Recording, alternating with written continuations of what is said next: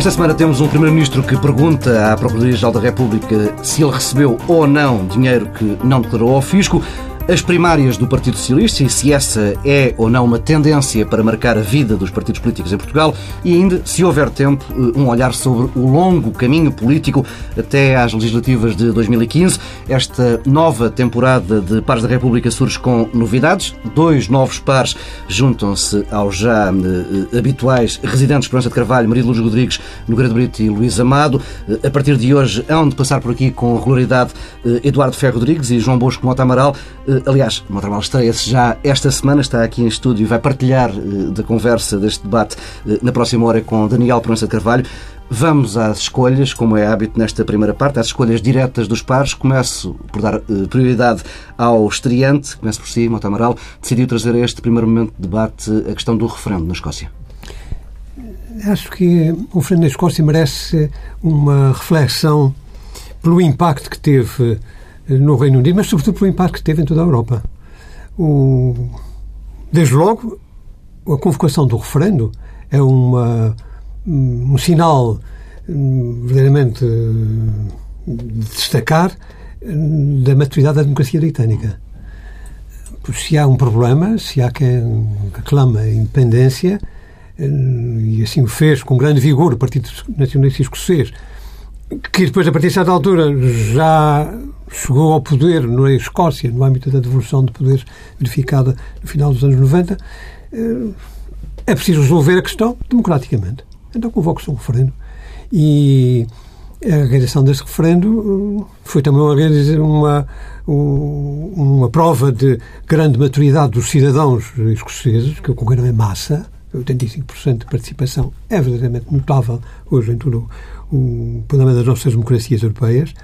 E, e, o resultado foi um resultado tranquilizador para toda a Europa. Um, sim no referendo na Escócia iria, quanto a mim, incendiar a Europa. Mas essa lição da democracia britânica não pode ser um sinal que venha a explotar outros processos semelhantes noutros locais? Julgo... Na Catalunha, por exemplo? O sinal de maturidade da democracia britânica é um sinal que eh, resultou de uma aprendizagem. Eh, uma aprendizagem dolorosa porque o Reino Unido eh, teve de confrontar-se no início do século XX com a, a independência da Irlanda. Não falamos do Império Colonial, mas isso é outra coisa. E ao longo dos anos 70 eh, e 80, com a luta do IRA pela independência da Irlanda do Norte, do Ulster, que continua parte do Reino Unido. Mas atenção, ao abrigo dos acordos chamados de Sexta-feira Santa, porque foram assinados, uhum. curiosamente, né, num dia desse, né, nesse dia, eh, há uns anos atrás, uh, o esquema está montado para que se porventura a evolução da opinião pública, dos cidadãos, eh, se orientar no sentido de uma separação do Reino Unido e integração na Irlanda, o caminho está aberto. Isso é, de facto, um sinal de democracia e da democracia que prende com a história.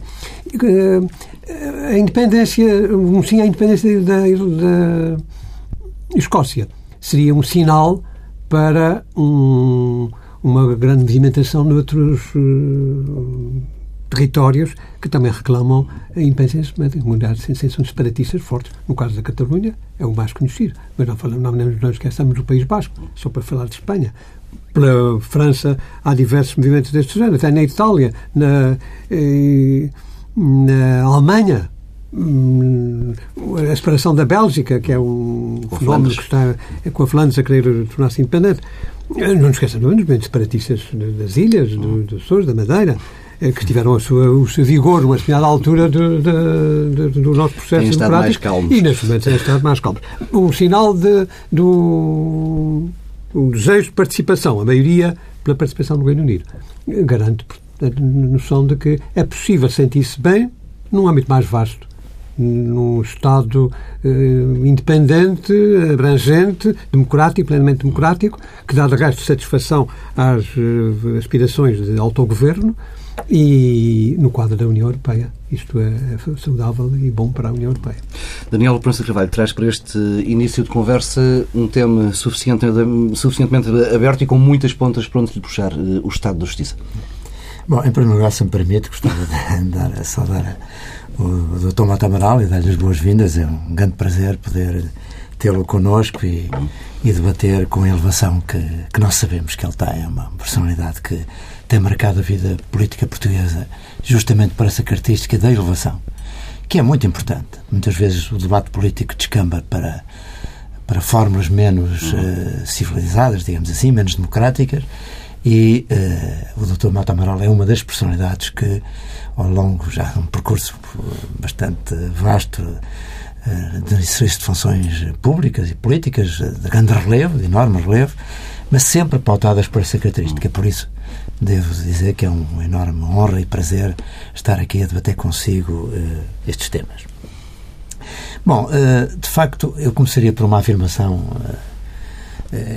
de ordem genérica, ou seja, todos nós, quando se deu o 25 de Abril e se instaurou a democracia, tivemos desejos de que o país melhorasse nos vários sectores e uh, houve muita coisa positiva desde então, muitíssima coisa positiva, houve algumas coisas negativas. E o que eu digo é que a justiça talvez tenha sido a maior desilusão da minha vida, principalmente como advogado e como pessoa que trabalhou já como advogado uh, antes do 25 de Abril e, portanto, esperaria que a justiça tivesse tido um, uma melhoria significativa durante este percurso. Infelizmente, isso não aconteceu. Ao contrário do que sucedeu, por exemplo, com uh, a saúde, com a educação, onde progressos notáveis foram feitos. Evidentemente, pode sempre criticar-se, quer -se sempre uh, que haja melhorias nesses sectores, mas, enfim, os resultados uh, obtidos pela, na saúde dos portugueses e na educação e na formação dos portugueses estão à vista, estão estatisticamente comprovados. E, em contrapartida, julgo que não se verificou mesmo na justiça, e de facto isso é, de certo modo, um dos grandes problemas que nós temos. Problemas que têm a ver com uh, o Estado de Direito e problemas que têm a ver com a própria eficiência do sistema, uh, do sistema económico, porque, naturalmente, sem um sistema de justiça que resolva uh, os conflitos de uma forma relativamente rápida e com credibilidade e com aceitação global, sem um sistema desse tipo, é evidente que toda a vida, quer individual, quer coletiva, quer pessoal, quer dos negócios, é prejudicada. E, de facto, hum, enfim, não, obviamente, daria para dois programas falar em todos os aspectos da justiça, não vamos por aí. Eu assinalaria que uh, o que se verificou agora com o colapso dos sítios é mais uma machadada, de facto, na credibilidade do sistema.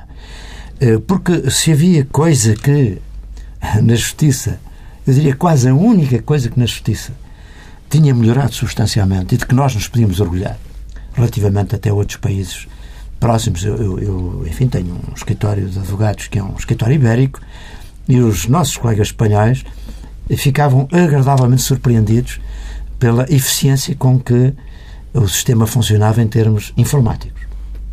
E até isso, que era de facto um, uma das coisas positivas, acabou por colapsar. Eu, há, que há dias, numa entrevista, uh, até considerei que este problema não era o mais grave da Justiça e até utilizei uma expressão de que absolvia a Senhora Ministra da Justiça nesse tema. Quero rever essa porque Estava, porque estava convencido, sinceramente, Sim.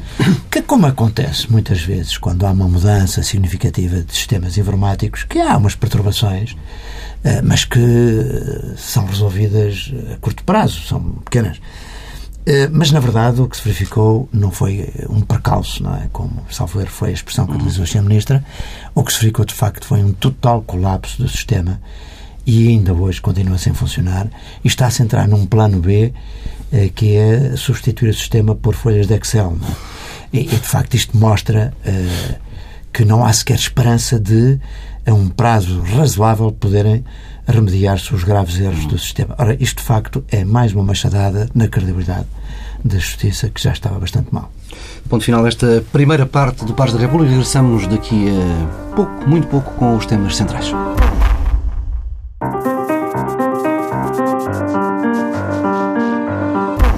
Regresso com os temas principais deste Pares da República. Antes de mais, o caso Tecnoforma Passos Coelho. Deixamos eh, para esta nossa conversa de lado os contornos do caso propriamente dito. Eh, gostava de vos ouvir sobre uma questão muito específica. O pedido do Primeiro-Ministro à Procuradoria eh, para que investigue, com caráter de urgência, factos de que ele não se recorda. No fundo, pede Passos Coelho que a PGR diga se houve ou não algum ilícito criminal nesse caso, mesmo que já tenha prescrito. Estamos a falar de factos ocorridos entre 1997 e 99. Daniel Pressa de Carvalho. É, bom, eu acho que esse, esse, é um aspecto infeliz na decisão do, do Sr. Primeiro-Ministro.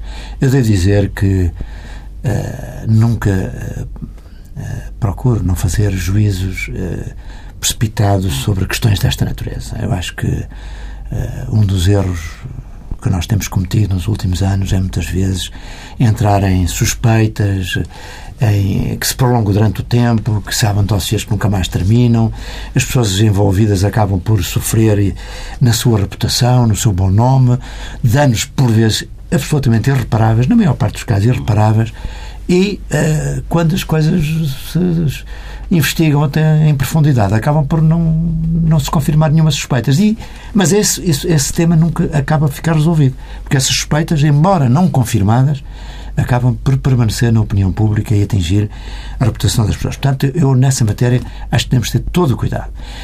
Agora, no caso da, da atribuição à Procuradoria-Geral da República de uma averiguação sobre se efetivamente houve ou não um ilícito criminal uh, relativamente a factos que estão prescritos, eu penso que isso é, é um erro, não é? na medida em que o, a prescrição extingue o procedimento criminal. O que é que isso significa? Significa que o Estado não pode, a título nenhum, investigar ou perseguir uh, factos que estão prescritos. E, portanto, a Procuradoria-Geral da República não tem o poder de o fazer. Não pode fazer mesmo. Seria ilícito que qualquer órgão do Estado com funções de investigação criminal esteja a investigar factos que, eventualmente ilícitos, estão prescritos. O que está importante é, é que este pedido, se quiser, do, do Primeiro-Ministro chegue à Procuradoria-Geral da República e seja o dever, da, o dever da Procuradoria-Geral da República devia ser, quando recebeu a denúncia sobre estes factos, pura e simplesmente arquivá-la e não fazer nenhuma diligência de investigação. É isso que é o dever uh, dos órgãos de investigação criminal perante factos que estão prescritos. Está a falar da denúncia anónima que dá, que dá origem ao caso, mas agora temos um nunca facto devia, novo que Nunca é... devia sequer ter-se aberto nenhum inquérito. Sim. E agora, perante este pedido do Primeiro-Ministro, a Procuradoria-Geral da República só tem que o interferir liminarmente. Porque, repara, se vamos pensar que a Procuradoria-Geral da República vai fazer uma averiguação para emitir um juízo ético-político, obviamente não é o órgão competente para fazer.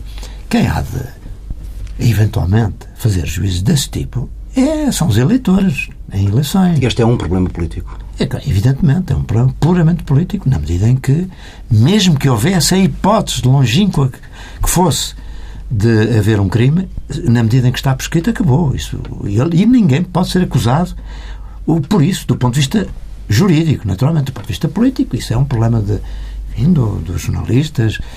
Uh, enfim, eventualmente, dos eleitores não? que farão essa João Amaral, eh, este pedido do Primeiro-Ministro à Procuradoria? Eu acho que o pedido tem uma boa intenção, que é a de esclarecer o assunto através de uma instância independente. Claro, eh, pode é ter batido na porta errada. Se porventura, como diz o Dr. de Carvalho, não é possível à Procuradoria, eh, de acordo com as suas leis próprias, eh, investigar um crime que está prescrito. Em todo o caso, o desejo de clarificação é meritório e corresponde a um certo clamor da opinião pública relativamente a essa matéria, sobre a qual o Primeiro-Ministro bem poderia também ter uh, procurado esclarecer a sua memória, evitar a sua memória, como se diz, para responder quando ele surgiu. Porque isso é um assunto que se arrasta já há vários tempos, não é? Eh, e assim se evitava que se uh, criasse um certo, um, uma certa nebulosa à volta deste assunto. Há também aqui um ponto sobre o qual gostava de me pronunciar, que é a investigação a partir de denúncias anónimas. A mim repugna-me. Parece um retrocesso aos tempos das, eh, da Senhoria de Veneza, no, na qual a cabeça do leão recebia denúncias anónimas durante a noite. É detestável, sob todos os pontos de vista. E, infelizmente, vejo que é uma prática que se estabilizou. Diz, ah, mas se isso não podíamos investigar, não podíamos a conclusão nenhuma sobre tantos crimes de corrupção. É um, um, um argumento que já ouvi referido várias vezes, a mim não me convence de qualquer modo. E as repartidas anónimas, as denúncias anónimas devem ir para o caixa de lixo, por isso simplesmente. E quanto à questão, de, quanto à clarificação... Vê o Parlamento a assumir algum papel? Talvez. Eh, na realidade, eh, hoje em dia, esse problema é um problema político. E a responsabilidade política não prescreve. A responsabilidade criminal é sempre prescrever, é um caso arrumado, não, não há voltas a dar. Agora, a responsabilidade política não prescreve. E, e, e daí, julgo eu, o empenho do Primeiro-Ministro é clarificar a questão, para que não fiquem dúvidas sobre o seu comportamento. Ora, a, a marca do, de Pedro Passos Coelho é uma marca positiva nesse domínio. Ele tem procurado manter, e julgo que tem mantido, uma imagem pública de honestidade. Ora, isso fica em causa com essa acusação de ter recebido dinheiro, e, não, e muito dinheiro, por mil contos eh, nos anos 90 era muito mais do que 5 mil euros hoje, não vale a pena ter dúvidas sobre isso, eh, e, portanto, ele quer limpar a sua testada eh, de modo que não fiquem dúvidas sobre essa matéria. Acho que, desse ponto de vista de mérito, merece reconhecimento e merece apoio. Uma vez que a questão foi suscitada, deve ser completamente esclarecida. E, e a atitude do Primeiro-Ministro é coerente com a indignação por ele manifestada relativamente a certas prescrições que aconteceram nos processos judiciais há algum tempo.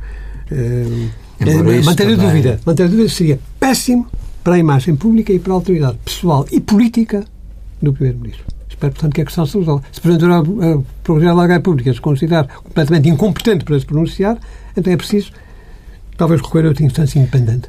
Mas, já, já reparou qual é o risco de uh, imputar, digamos, a, a, um órgão como a Procuradoria-Geral da República a fazer julgamento sobre o bom comportamento e o caráter eh, das pessoas. Isso abriria uma caixa de Pandora que eu acho que é extremamente perigosa. Não é?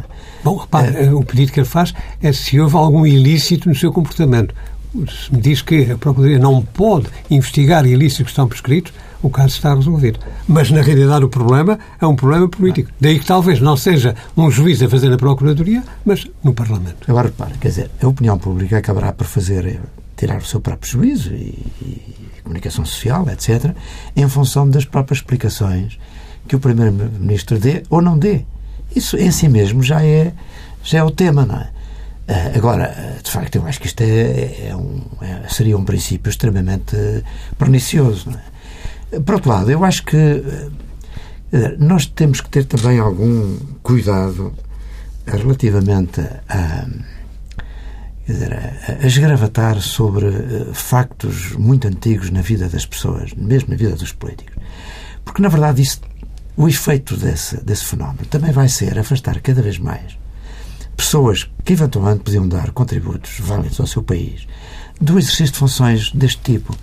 Porque o que eh, eh, exigiria, no fundo, a cada pessoa quase que fizesse uma retrospectiva de toda a sua vida para verificar se, ao longo da sua vida, se, se alguma vez pagou um serviço. É um exercício que é feito pelos países anglo-saxónicos, sobretudo nos Estados Unidos. É, é verdade. Mas, mas, Os tais esqueletos no armário. É. Se verificar se é, esqueletos é no armário. Mas quer dizer, mas Ninguém de facto, se candidata se tiver mas, alguma sombra no passado. É, mas quando eu estou a falar nisso, estou a falar que isto também debilita uh, os sistemas democráticos. Quando têm que competir com sistemas onde isso não funciona, por isso simplesmente. E já temos uma Agora, base, portanto, uma base eu acho que muito tem que haver, tem que, eu acho que tem que haver aqui alguma algum equilíbrio. O fenómeno da prescrição que o primeiro-ministro e mal também criticou quando houve alguns casos, é que a prescrição, na sua gênese, tem justamente eh, como fundamento a ideia de que há um tempo para, eh, eh, para averiguar e punir. Em todos os aspectos. É, é, Porque, caso contrário, repare, qual é o período em que se deve averiguar a vida de um político? No fundo, é a solicitação vamos, vamos recuar ao jurídica, tempo. Vamos, exatamente. Vamos recuar ao tempo em que ele estava na escola ou no, ou, ou, no ensino secundário, ou na faculdade? Qual é o período?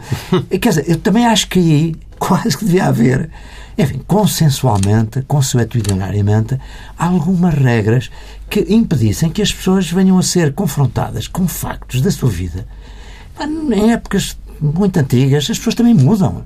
E hoje uma pessoa pode ser um excelente cidadão e, no entanto, na sua juventude, ter praticado alguma coisa menos correta. Qual de nós é que pode invocar um passado totalmente. Uh, eu, não digo impoluto, porque a honestidade é uma coisa. Às vezes, inclusive, os próprios juízes éticos mudam com as épocas. Ah, porventura, houve épocas onde não cumprir um, uma obrigação fiscal era uma coisa perfeitamente digamos, aceite na comunidade como, como legítima. E juízes, políticos cometeram faltas desse tipo sem que alguém, sem que naquela altura houvesse um juízo de censura. Isto também muda, portanto, é muito perigoso nós, de facto, querermos, sem limites, eh, vasculhar e escrutinar a vida dos políticos de alta baixo. Porque isso, de facto, debilita também o próprio, o, o, próprio regime democrático, na medida em que eu estou a dizer que tem que competir com outros sistemas onde isto não acontece. Há que. Enfim, são temas para ponderar. Não? É? Sem dúvida. Mas, a mas a respeito, eu gostava de dizer o seguinte: que é esta preocupação da transparência hum, e desta transparência radical hum, afasta muita gente da atividade política, hum, torna-se exagerada e debilita o próprio regime. Na medida em que constantemente se levantam suspeitas, muitas delas totalmente infundadas, é, mas entretanto já o, fizeram é, o seu efeito e já desgastaram as pessoas. Isto, isto é, acontecido é, no, aí no é. passado em relação a pessoas que, que, de facto nunca se averiguou que tivessem cometido qualquer uh, coisa errada. Não é? E às vezes é uma certa uh, gula persecutória da comunicação social que, quando apanha um, claro. uma vítima, imediatamente uh, leva até às outras consequências. É, acho, portanto, que a questão deve ser vista neste, neste ponto. Em todo o caso, quero aqui uma vez mais sublinhar que o Primeiro-Ministro, parece, porque se lê na imprensa, eh, pretende clarificar o seu ilícito é, na altura, na altura em que se passou. Se porventura não é possível, a questão, mas, a, mas a questão política eh, existe, que é a tal questão da autoridade pessoal e, e do Primeiro-Ministro, da sua autoridade política, e, e, acho que ele tem toda a razão em querer clarificar o assunto para não prejudicar a sua responsabilidade, mas ainda numa circunstância tão difícil em que o, os cidadãos estão confrontados com grandes exigências do fisco para o cumprimento das suas obrigações, com uma carga fiscal pesadíssima, eh, que, para muitos até era qualificada como insustentável, intolerável, eh, e muitos até dentro do próprio poder, dentro do próprio governo. Veja as, declarações do, é Primeiro-Ministro e, do, é. e do Ministro da Economia. Uh, portanto, é, é daí uh, o melindre da questão, que eu espero que possa ser resolvida e clarificada à banda da própria estabilidade do, do, regime. Só para clarificar algo que disse há pouco, uh, defende que o Parlamento, uma criação de uma comissão parlamentar de inquérito, seria uma boa solução para clarificar este caso? Porque talvez não fosse, não sei se fosse preciso chegar a este ponto. Não, e, mas e no âmbito parlamentar há a Comissão de Ética, há outros organismos que eventualmente hum. poderiam pronunciar, ah. caso porventura, da parte da Procuradoria-Geral da República venha uma decisão de interferimento liminar de tal solicitação. Ah, eu penso que também as comissões de inquérito multiplicam-se. e, e, também a sua credibilidade já está bastante abalada, porque justamente aí funcionam sistemas de maioria, não é? E, portanto, também não me parece que isso fosse eh, saudável para nós estarmos a assistir mais essa saga que para depois haver uma conclusão também política, porque, como é óbvio, Está aí, está aí a é começar mais uma do, do, do, do BES. Vamos uh, mudar de assunto. Uh, este domingo o Partido Socialista escolhe em primárias abertas a simpatizantes o candidato socialista a Primeiro-Ministro. Como é óbvio, por arrasto, esta votação vai levar a uma mudança de líder do PS, ou não, se permanecer António José Seguro. Este não é um processo inédito em Portugal. O, LIVRE também escolheu a direção por primárias abertas, mas é, de facto, um problema de escala aqui. É a primeira vez que um partido de poder abre as portas a simpatizantes na escolha de uma liderança.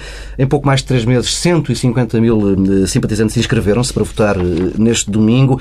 Acreditam que o PS abriu aqui eh, uma porta que já não vai voltar a fechar-se e que outros partidos podem vir a adotar este, este sistema, esta fórmula? Daniel Praça Cavalho. É, em princípio, eu, eu, acho que sim. Eu acho que pode, pode criticar-se o momento e a forma, mas o princípio eu acho que é positivo. E é positivo não apenas pelo argumento que tem sido dito muitas vezes, que é de aproximar os eleitores aos seus representantes, aos políticos, mas também por um fator que me parece muito importante, que é alguém que saia uh, de um processo eleitoral mais alargado, onde votam não apenas os militantes do partido, mas os votantes, fica com maior independência relativamente à máquina partidária. Isso é um ponto que eu acho que não tem sido sublinhado, mas que eu acho que é muito importante. Porque uh, se a escolha, se a decisão é apenas limitada aos militantes, isso muitas vezes gera uh, as tribos dentro dos partidos uh, e, portanto, criam-se solidariedades que têm depois recompensas no exercício do poder. Coisas muito negativas na vida dos partidos e que os cidadãos em geral reputam de facto como, como erradas. Portanto, esta abertura permite a quem seja eleito por um por uma, um vasto eleitorado, uh, de, também de simpatizantes e de votantes, permite a essa, esse líder ficar com muito mais autonomia relativamente à máquina partidária, porque tem uma legitimidade que vai para além de, dos militantes do partido. E isso parece muito relevante. Portanto, eu acredito que, uh, enfim, que este sistema acabará por. Uh, uh, ter que ser adotado por outros partidos, não é? sob pena de, eventualmente, haver críticas também sobre os partidos que não se abram à, à, opinião pública. E, portanto, acho que isso é um fator positivo. Montabral, vê o seu PSD a adotar este, este esquema? Julgo que isto vai tornar-se inevitável. Uhum. O que se tem verificado nesse, nesses domínios das, eh, da participação é que uh, há um que toma a iniciativa e depois os outros vão atrás no caso, por exemplo, das eleições primárias para o líder do partido, agora está a ser escolher é o candidato a primeiro-ministro. Eh, começou com o PSD, salvo mas depois logo assim o Partido Socialista veio atrás. Só o PCP resistiu uhum. na sua perspectiva institucional, da sua organização própria, e julgo que não mudará. Mas, eh, no caso do PSD, julgo que isto irá acontecer. Aliás, esta experiência é de facto notável. 150 mil pessoas a inscreverem-se para votar mesmo não sendo militantes do partido. Nem de nenhum outro partido, aliás, porque também isso é importante que se clarifique. Uh, só podem inscrever-se como simpatizantes aqueles que não são militantes de outro partido, para evitar até contaminações. Claro que aí há certos riscos de poder haver manipulação, esse é, o, esse é o risco, é o grande perigo. É, mas, mas, eh, poder haver pseudo-simpatizantes, é? mais simpatizantes mais de outro partido. Se inscrevam como simpatizantes claro. aqueles que são mesmo antipatizantes. Exatamente. Isso seria perigosíssimo. Mas vemos no processo mais fatores positivos do que Há fatores é positivos. Eu, do Benzer vai há pouco salientou um aspecto que, que eu não me tinha considerado, mas que é de facto digno de, de nota que é esta maior independência que obtém eh, quem é votado por um colégio mais alargado do que a base do próprio partido. Há uma legitimidade reforçada. Uma legitimidade reforçada, sim. E, e um entusiasmar para fora dos partidos. Os partidos políticos em Portugal, neste momento, estão com esta necessidade de uma abertura para a sociedade. E estão a fazer de diversas maneiras. Esta ideia agora, que surgiu, eh, abre uma porta que julgo que não vai ser eh, fechada. E no caso do do, da necessidade de uma maior participação, de, de envolver os cidadãos, é o, conhecimento do estatuto simpatizante dos, do, dos partidos. É uma tal, tal consequência, um esforço de aproximação. É certo que os partidos políticos têm, em qualquer democracia, na nossa, um papel importante e devem assumi-lo.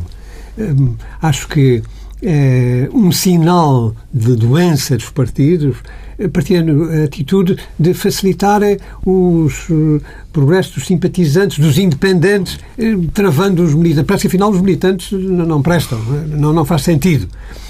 Acho que os partidos cometeram erros sérios e, dos quais, a partir dos quais se descredibilizaram perante os cidadãos deveriam ter corrigido esse erro, estão a corrigi-los e desejo que isto eh, vá por diante este esforço de, de clarificação e de é, transparência dos da partidos. democracia é que de facto eh, força, força é, é, às correções e impede que as pessoas, que as instituições se fechem sobre si próprias, até pela competição, porque é preciso claro. garantir uh, que os outros não vão mais à frente. Não? E temos mesmo de fechar esta segunda parte do Pares da República. As conversas são com mais cerejas. Já não temos tempo de falar do terceiro tema. Regressamos já daqui a pouco com duas sugestões.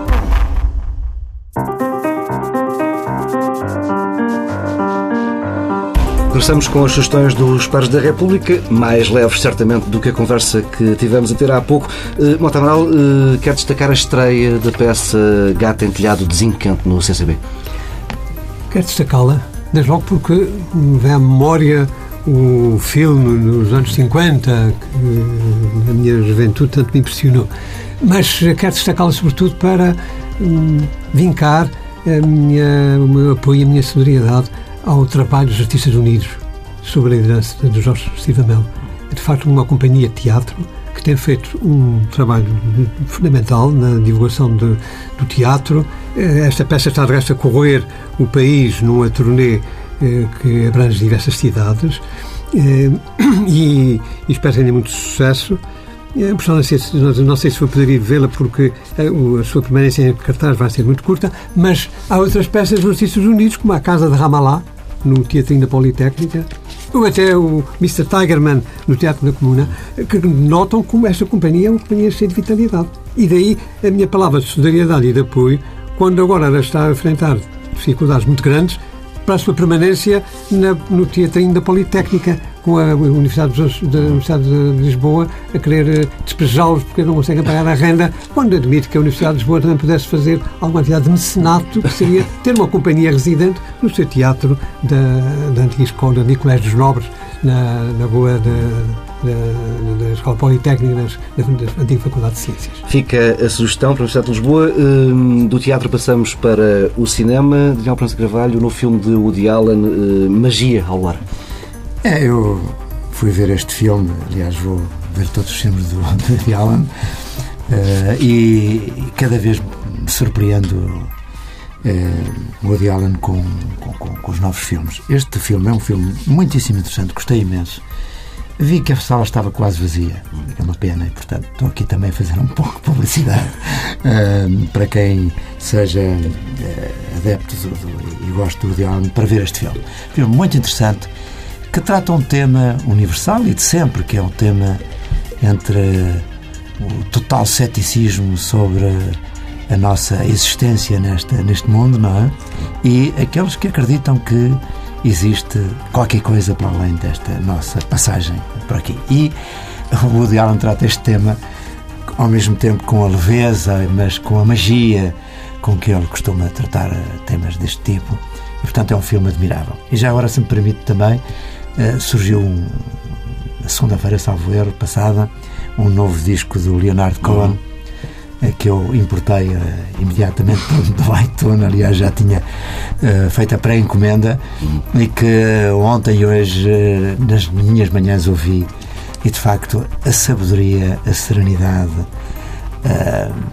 de facto a profundidade daquela música vale a pena ouvir o último disco do Leonardo. Eu quero fazer, aproveitar uma, assim, uma oportunidade para agradecer o convite a participar neste programa, dos Pais da República, e a minha satisfação por a minha estreia ser com o Dr. Leonardo Pensa de Carvalho.